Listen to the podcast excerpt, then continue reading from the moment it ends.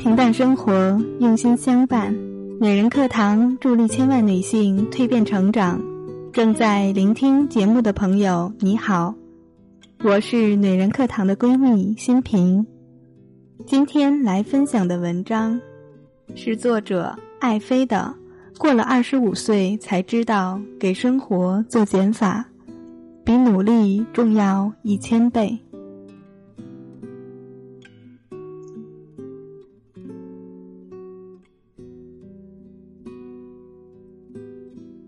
不管东西有多贵，有多稀有，能够按照自己是否需要来判断的人才够强大。前段时间感觉自己特别忙，总是同时有几件重要的事情要处理，时常有种分身乏术的无力感。即使是这样，因为是个不太擅长拒绝的人。同事、朋友有额外的要求，我也会尽力满足。分明很忙，但还是会接很多事情，让自己每天都处在很分裂的状态。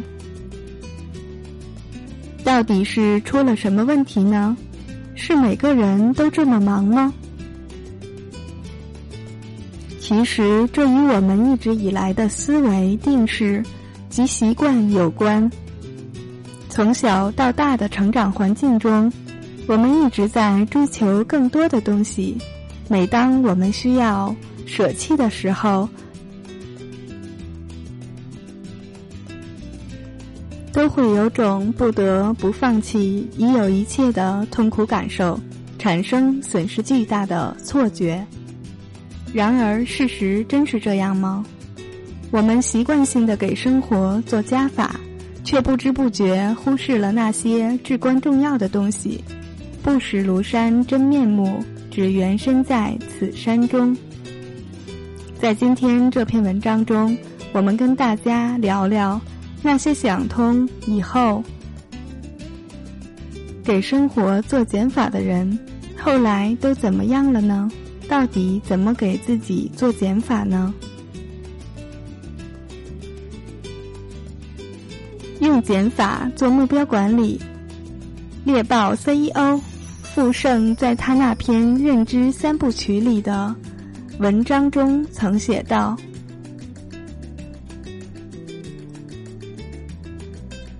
记得有段时间我非常忙，各种会议满天飞，效率很低。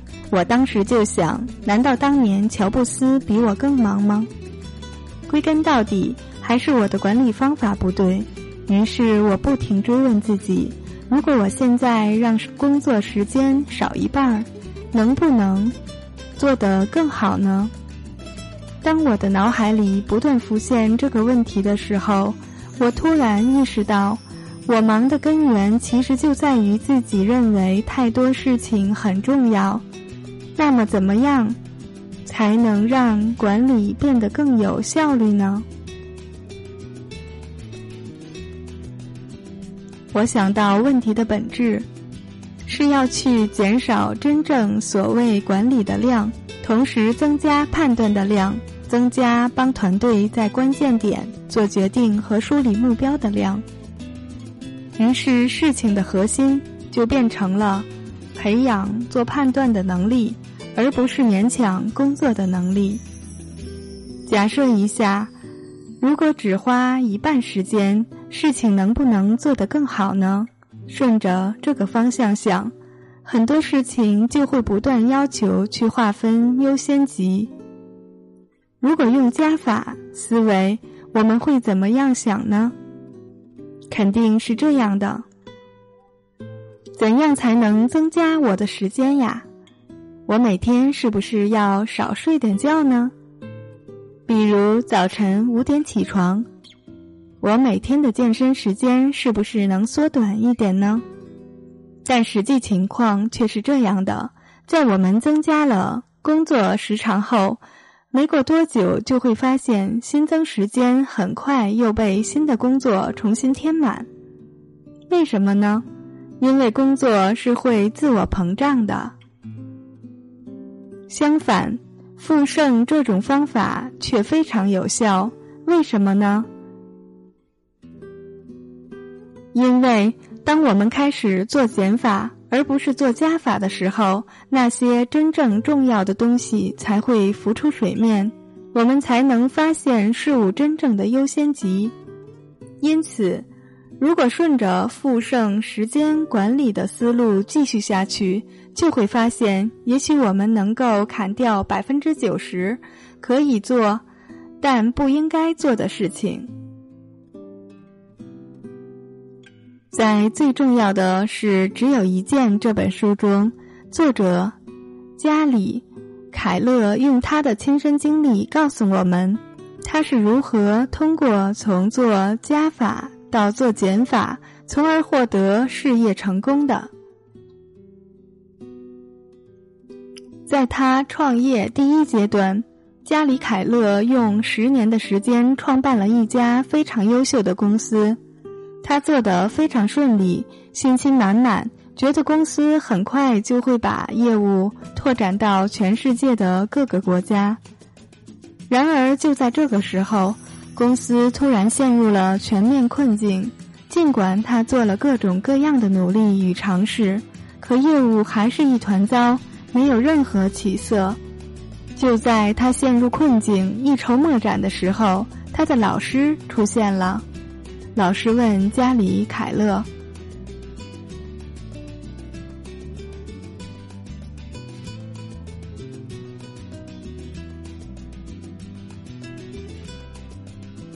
你觉得如要扭转现状，你需要做些什么呢？”加里凯勒困惑地摇了摇头。老师在墙上写下了十四个关键职位，说。你只需要做一件事，就能扭转整个公司的尴尬处境，那就是把我标记出来的十四个关键职位指派给真正能够胜任的人。只要你选对了这十四个关键职位的人，整个公司就能朝好的方面发展。加里凯勒非常惊讶。他不相信困扰他这么久的解决方案竟会这么简单，只是找到的十四个人吗？于是他问老师：“这个解决方案是不是应该再稍微复杂点儿，多做几件事来扭亏为盈，会不会比较保险？”老师简短有力的回答说：“不需要，耶稣只需要十二个门徒。”而你只需要十四个关键职位上的人。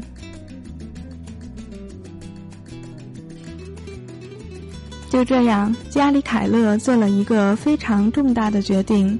他先把自己解雇了，从公司 CEO 的位置上退了下来，开始专心去找那十四个关键职位上的人。然后用了不到三年时间，这十四个人。就让公司实现了持续盈利，而且利润连续十年以百分之四十的速度增长，从一个地区性的公司迅速成长为一个全国性的公司。谁知这时新的问题又出现了：这十四个人虽然能完成他们承诺他的大部分工作，但有时候最重要的工作反而没能完成。导致整体工作陷入困境。于是，加里凯勒决定简化他们的工作，从本周需要做的几项工作到本周最重要的三项工作，再到本周最重要的两项工作，但还是看不到效果。最后，他决定试试只做一件事这个办法。他问他们：“你本周最重要的一项工作是什么？”哪一项工作一旦完成，就能让其工作变得简单或者不太重要？这个办法是他在绝望中想到的，他带来了再一次的惊喜。这十四个关键人的业绩直线上升。有了这样两次陷入困境的经验，加里凯勒因此而意识到了一个非常有趣的现象。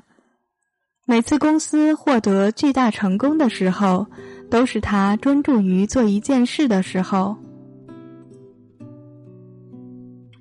于是，加里凯勒想到了这样一个问题：每个人每天都有二十四小时，为什么有的人成功了，有的人失败了呢？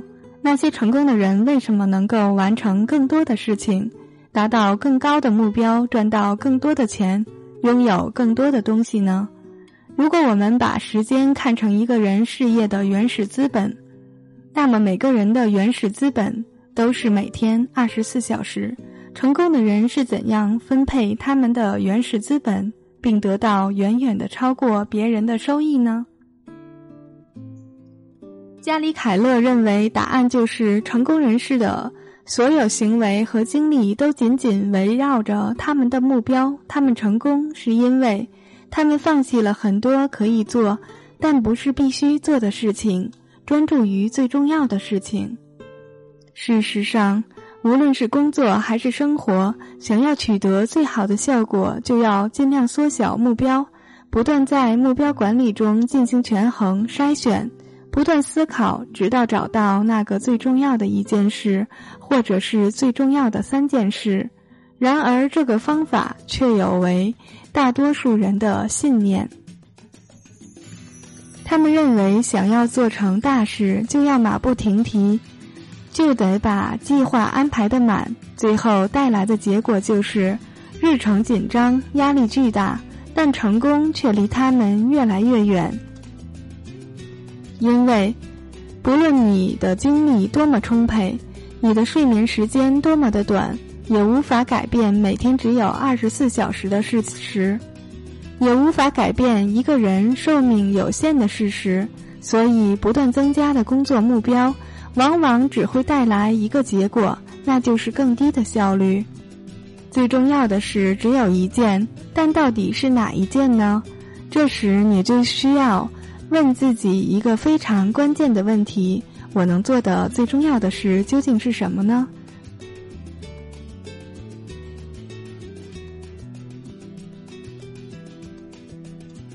什么做了这件事就会让其他事变得更简单，或者不再？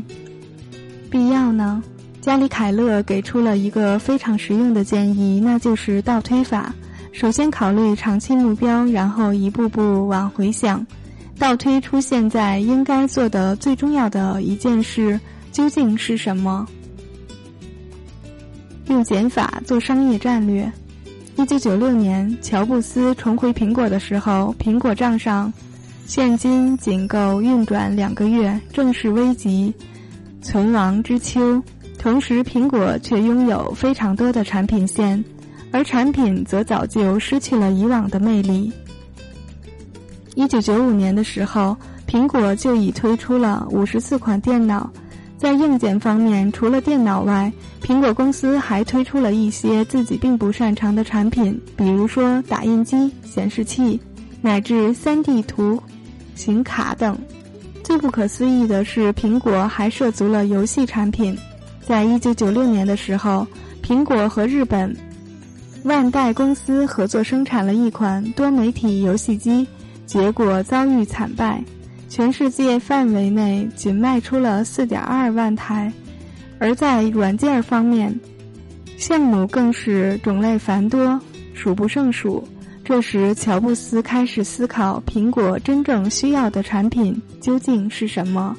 在一次大型的产品战略会议上，乔布斯大笔一挥，在白板上画了一横一竖两条直线，做了一个简单的两行两列方格四表格，在行的上方分别写上台式机和便携机。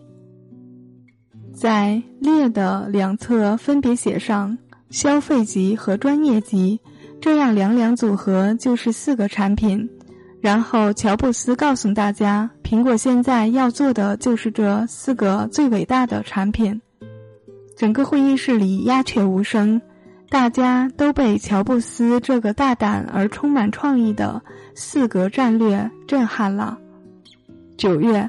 当乔布斯把这个想法告诉董事会时，现场同样鸦雀无声。他们对这个战略计划起初并不认同，因为苹果的竞争对手正在不断推出越来越多的产品，挤压苹果的市场空间。如果大幅削减项目，岂非自废武功吗？这样没有把握的事情，在董事会眼里简直就是冒险。他们苦口婆心的劝说乔布斯，希望他能改变主意。但乔布斯没有改，他坚信自己的判断。于是，凡是与这四个领域无关的业务，都遭到了无情的清洗。无论他们看起来是多么迷人，有多少人强烈反对，乔布斯都无情的否决了。事实证明，乔布斯实行的四格战略，大幅削减了不相干项目的战略是卓有成效的。一方面，乔布斯通过裁撤项目，扭转了公司的财务状况；另一方面，乔布斯集中精力开发四种产品，使得苹果的产品线。从混乱回归清晰，苹果的工程师和管理人员都知道了自己的奋斗方向，研发出了非常优秀的产品。在随后几年，苹果的工程师和管理人员按照乔布斯的理念，最终按照乔布斯画出的四格战略推出了极其优异的产品，让苹果起死回生。同时，乔布斯在其他领域也做了。减法战略，在组织体系上，他大刀阔斧的改造了供应链，将苹果由重资产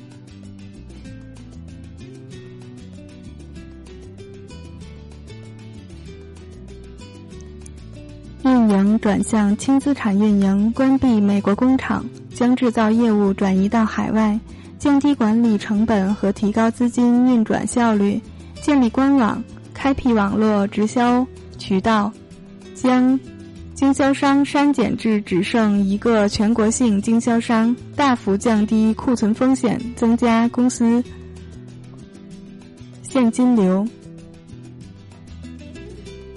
后来，苹果崛起，同样在王赛的《增长五线》一书中也记录了美的集团的类似经历。在一九九三年到二零零九年的。十七年间，美的集团处于高速扩张期。这时，他采取的是相对独立的事业部发展模式，各事业部可以决定投入什么项目以及生产什么。二零一零年时，美的收入突破额一千亿。在美的进行投资收益盘点后，却发现，这种四面出击的机会型市场扩张模式。净利润却比不上单一产品的同行。二零一二年，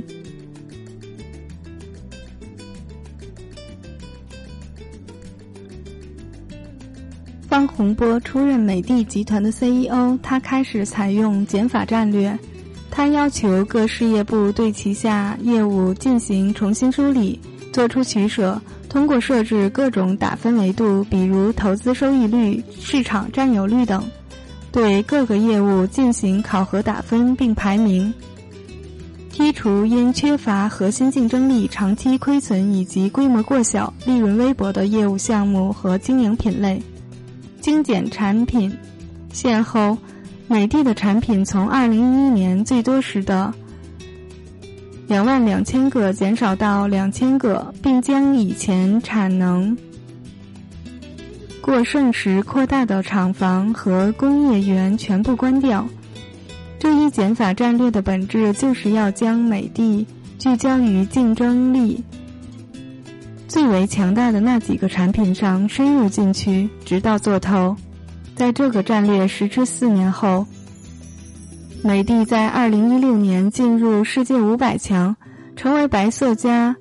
电行业中唯一上榜企业，很多时候我们都以为只有扩大和增加才能帮助我们完成企业快速增长的目标。其实不然，以聚焦为目的的减法战略反而更加可能做到。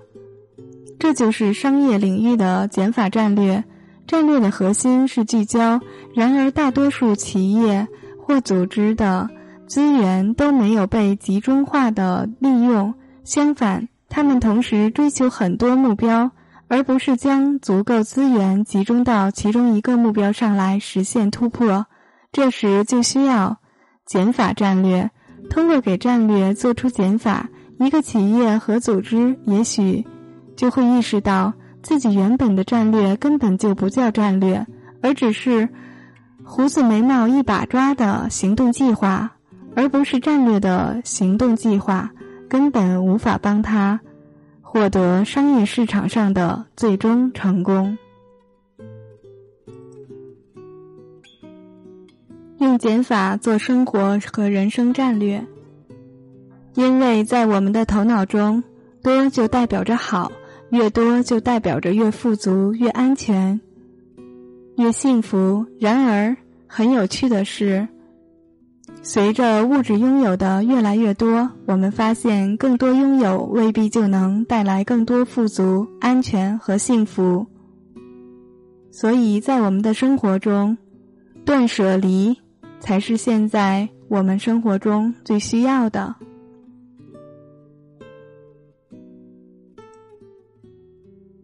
做减法，并不意味着就要减掉人生中的所有一切，相反，它是在通过减法这一过程，让我们意识到自己的行为方式与思维模式，重新建立与内在自我的深度连结，重新梳理人生与事业的优先级。从而达到人生的最佳状态。好了，今天的文章就分享到这里了。如果你对今天的文章有所触动，欢迎在下方写出自己的感受。学习、成长、蜕变，女人课堂助力帮助千万女性幸福成长。我是女人课堂的闺蜜新平。期待与你再次相见。